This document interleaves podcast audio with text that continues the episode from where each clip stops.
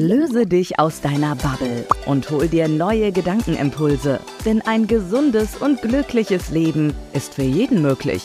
Wie es klappt, hörst du hier in Kopfwäsche, der Präventionspodcast von Gabi Boborowski, geprüfte Präventionspraktikerin und zertifizierte Fastenleiterin. Wissenshahn aufgedreht, Wassermarsch, los geht's. Hallo, schön, dass du heute wieder reinhörst bei Kopfwäsche, dem Präventionspodcast.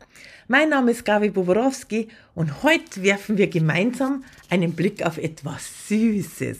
Heute tauchen wir tief in die Welt der Zuckerstoffe ein und betrachten dabei die verschiedensten Zuckerformen sowie ihren Einfluss auf unsere Gesundheit. Ein Thema, das viele von uns betrifft, da wir zunehmend ja bewusster über unseren Zuckerkonsum nachdenken.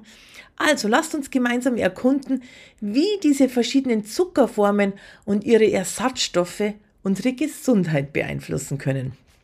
Ja, die süße Verführung hat die Menschheit ja seit jeher in ihren Bann gezogen und wenn wir also unsere Reise beginnen mit einem Blick in die faszinierende Geschichte des Zuckers und seiner Bedeutung für unsere Ernährung, dann äh, kann man sagen, dass der Mensch schon in der Antike den süßen Geschmack sehr, sehr geschätzt hat. Und die Entdeckung des Zuckers, damals in Form von Honig, später von Zuckerrohr oder Rüben, revolutionierte nicht nur unseren Speiseplan, sondern auch unsere kulinarischen Vorstellungen. Süße Geschmackserlebnisse sind nicht nur eine Frage des Genusses, sondern haben tiefe Wurzeln in unserer Biologie. Denn schon in prähistorischen Zeiten war der süße Geschmack ein Signal für essbare und energiereiche Nahrung. Und dieses evolutionäre Erbe macht uns bis heute eben empfänglich für die Faszination der Süße. Ja, aber mit dem Aufkommen von Zuckerersatzstoffen hat sich die Kunst und Weise, wie wir das Süße erleben, leider weiterentwickelt, nicht unbedingt zum Positiven.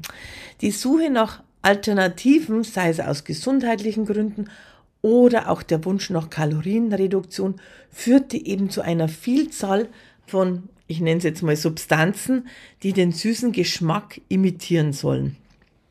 Was wir alle ja wissen, ist, dass ein Übermaß an Zucker zu verschiedenen Gesundheitsproblemen führen kann von Diabetes bis hin zur Fettleibigkeit und so weiter.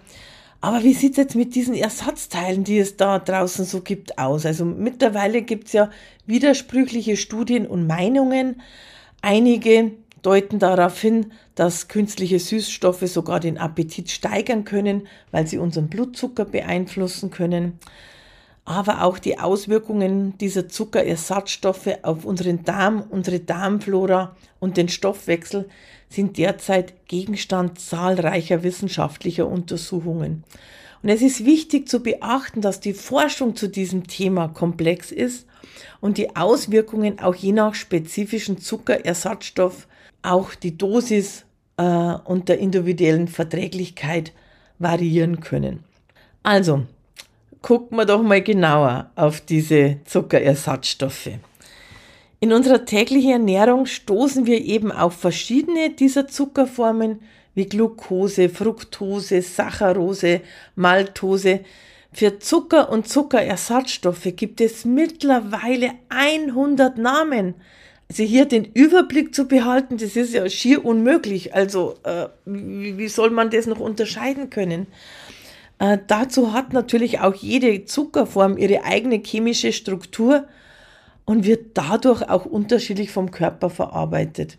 Ja, jetzt stellt sich natürlich die Frage, wie wirkt sich jede dieser Zuckerformen auf unsere Gesundheit aus? Natürlich können wir jetzt nicht alle durchgehen, aber ich habe mal ein paar rausgenommen und versuche euch hier mal ein bisschen Klarheit zu geben. Also beginnen wir mal mit der Saccharose, das ist unser Haushaltszucker. Ein natürlicher Zucker, der aus Glucose und Fructose besteht. Also Saccharose wird in zahlreichen Produkten als Süßungsmittel verwendet, vom Backwaren bis zu Getränken. Da Saccharose viel Energie, also das heißt Kalorien, aber kaum Vitamine und Mineralstoffe enthält, zählt es eben zu den ungesunden Kohlehydraten. Dem Körper bringt es keinen Mehrwert, ganz im Gegenteil, zu viel Saccharose kann eben zu Übergewicht führen, natürlich auch Karies begünstigen. Dann gibt's, hört sich ähnlich an, Sucralose. Das hat auch eine E-Nummer 955, ist ein künstlicher Süßstoff, wird aus Saccharose hergestellt äh, und da werden dann noch Chloratome hinzugefügt, was eben zu einem sehr süßen Geschmack führt. Ist etwa 600 mal süßer als Kristallzucker. Sucralose wird oft in Lebensmitteln und Getränken als kalorienfreier Süßstoff eingesetzt, hat jedoch so einen extrem intensiven Geschmack. Also viele Menschen empfinden den als viel zu süß, also ich mag es auch nicht. Der Körper kann Sucralose nicht verdauen, und dadurch, wenn man zu viel davon äh, zu sich nimmt, kann es eben zu Blähungen und Durchfall führen. Also hier vorsichtig sein bei der Menge. Ja, Aspartam kennen ja die meisten, hat auch eine E-Nummer 951, ist auch ein künstlicher Süßstoff, der in vielen zuckerfreien bzw. auch Leitprodukten zu finden ist. Seine süße Kraft ist hoch, während der Kaloriengehalt äh, vernachlässigbar ist. Kritiker weisen jedoch auf potenzielle negative Auswirkungen auf die Gesundheit hin. Gerade 2023 ging sehr stark durch die Medien, dass Aspartam sogar krebserregend sein könnte. Also ich selber meide Aspartam, wo es nur geht. Ja, dann habt ihr sicher auch schon oft von Stevia gehört. Stevia wird gewonnen aus den Blättern der Stevia Pflanze und hat in den letzten Jahren sehr viel an, an Popularität gewonnen. Mit der natürlichen Herkunft und dem geringen Einfluss auf den Blutzuckerspiegel scheint es eine vielversprechende Alternative zu sein. Dennoch gibt es auch da schon Diskussionen über einen leicht bitteren Nachgeschmack und mögliche Auswirkungen auf die Verdauung. Dann gibt es aber noch Stevioglycoside.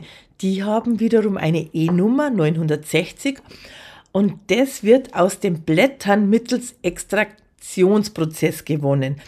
Die Blätter werden getrocknet und zerkleinert. Anschließend kommt dann die Extraktion mit Wasser. Dann wird das Ganze wieder getrennt. Und das Problem ist hier, dass in einem weiteren Schritt das Reinigen des Extrakts meistens mit Alkohol, zwar einem, der für die Lebensmittelverarbeitung zugelassen ist, aber trotzdem Alkohol da mit beteiligt ist. Am Ende trocknet man das Ganze noch, um einen natürlichen Zuckerersatz aus der Stevia-Pflanze zu erhalten. Aber wie gesagt, ist ein riesen Extraktionsprozess dazwischen. Ob man das Ganze dann noch natürlich nennen mag, ja, bleibt dahingestellt. Dann möchte ich noch Fructose ansprechen. Und hier muss man echt unterscheiden zwischen dem Fruchtzucker, der sich natürlich in Früchten befindet, und eben der industriell hergestellten Fructose. Und hier müsst ihr bedenken, immer wenn bei einem Produkt äh, bei der Inhaltsangabe Fructose mit draufsteht, dann ist es industriell hergestellte zugeführte Fructose. Seit den 70er Jahren wird eben Fructose aus Maisstärke hergestellt und steckt in äh, Ketchup, Kuchen, Gebäck, Joghurt, Getränken. In den USA sind fast alle Limonaden und Obstsäfte damit gesüßt. Also der Fructoseverzehr stieg dort, glaube ich, in den letzten 20 Jahren um 1000 Prozent. Ja, Studien haben mittlerweile auch schon bestätigt, dass äh, sich eine erhöhte Fructoseaufnahme ungünstig auf unseren Stoffwechsel auswirken kann und eben auch die Entwicklung von Übergewicht, Fettleibigkeit, Fettstoffwechselstörungen und so weiter begünstigt, da Fructose vom Körper sehr viel schneller in Körperfett umgewandelt wird als Glucose.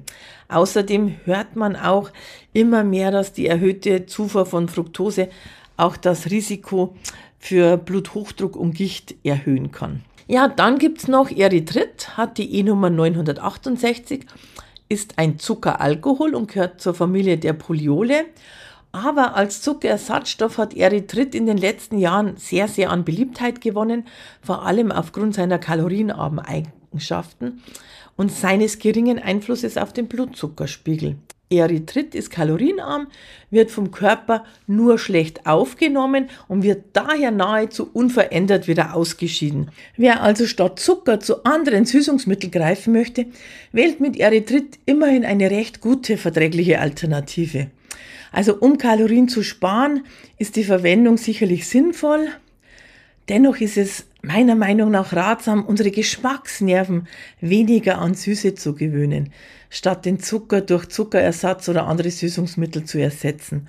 Und im Rahmen einer gesunden Ernährung solltest du wirklich darauf achten, weniger Zucker zu essen und den Konsum einfach schrittweise zu reduzieren.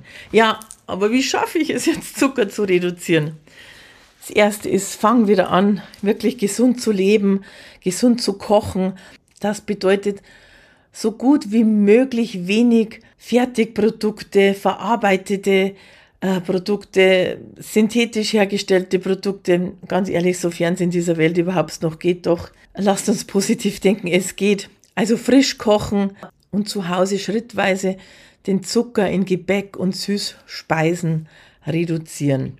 Versteckter Zucker lässt sich enttarnen. Wirf einfach immer einen Blick auf die Nährwerttabelle und die Zutatenliste von etwas, das du kaufst und fang hier einfach mal an zu vergleichen. Auch hier ist es wirklich wieder die Eigenverantwortung.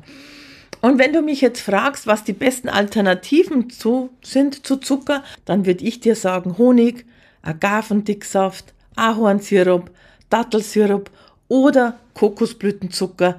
Das sind die Zuckerarten, die ich sozusagen ähm, bevorzuge. Ja, und damit kommen wir auch schon zum Ende dieser faszinierenden Reise durch die Welt der Zuckerersatzstoffe. Die Langzeitwirkungen einiger dieser ja, Ersatzteile sind möglicherweise noch nicht vollständig erforscht und es gibt weiterhin Diskussionen über ihre Auswirkungen und die Gesundheit.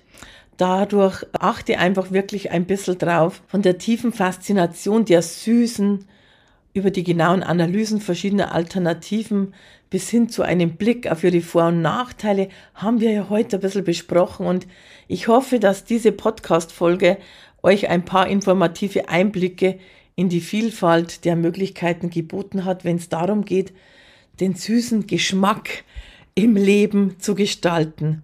Ja, es ist klar, dass die Entscheidung für oder gegen Zuckerzusatzstoffe eine individuelle Wahl ist. Wichtig ist jedoch, dass wir stets bewusst mit diesen Süßungsmitteln umgehen und auch auf die Bedürfnisse unseres eigenen Körpers hören. Die Faszination des Süßen bleibt bestehen, aber man kann sie auf so viele verschiedene Weisen erleben und schau einfach mal, was du ja deinem Leben Süßes geben kannst. Egal, ob du dich für den traditionellen Zucker, für Alternativen oder diese modernen Zuckerersatzstoffe entscheidest, das Ziel ist einfach, eine ausgewogene Ernährung zu bewahren und dabei die individuellen Vorlieben und Bedürfnisse zu berücksichtigen. Ja, ich hoffe, diese Podcast-Folge hat dir nicht nur Einblick in die Welt der Zuckerersatzstoffe gegeben, sondern auch die eine oder andere Anregung für eine bewusste, gesunde Ernährung. Vielen Dank, dass du mich auf dieser süßen Reise begleitet hast. Ich freue mich, wenn du auch beim nächsten Mal wieder dabei bist. Also gleich den Podcast abonnieren. Wenn du das noch nicht getan hast, dann bekommst du nämlich sofort wieder mit, wenn es wieder was Neues gibt von mir zum Thema Gesundheitsprävention. Und wenn dir die Folge gefallen hat, bitte teilen und sehr gerne auch 5 Sterne. Bis zum nächsten Mal. Bleib süß und gesund. Hol dir auch das nächste Mal wieder neue Impulse von Gabi hier im Präventionspodcast Kopfwäsche. Für ein gesundes, glückliches und selbstbestimmtes Leben. Kopfwäsche, der Präventionspodcast von Gabi Boborowski.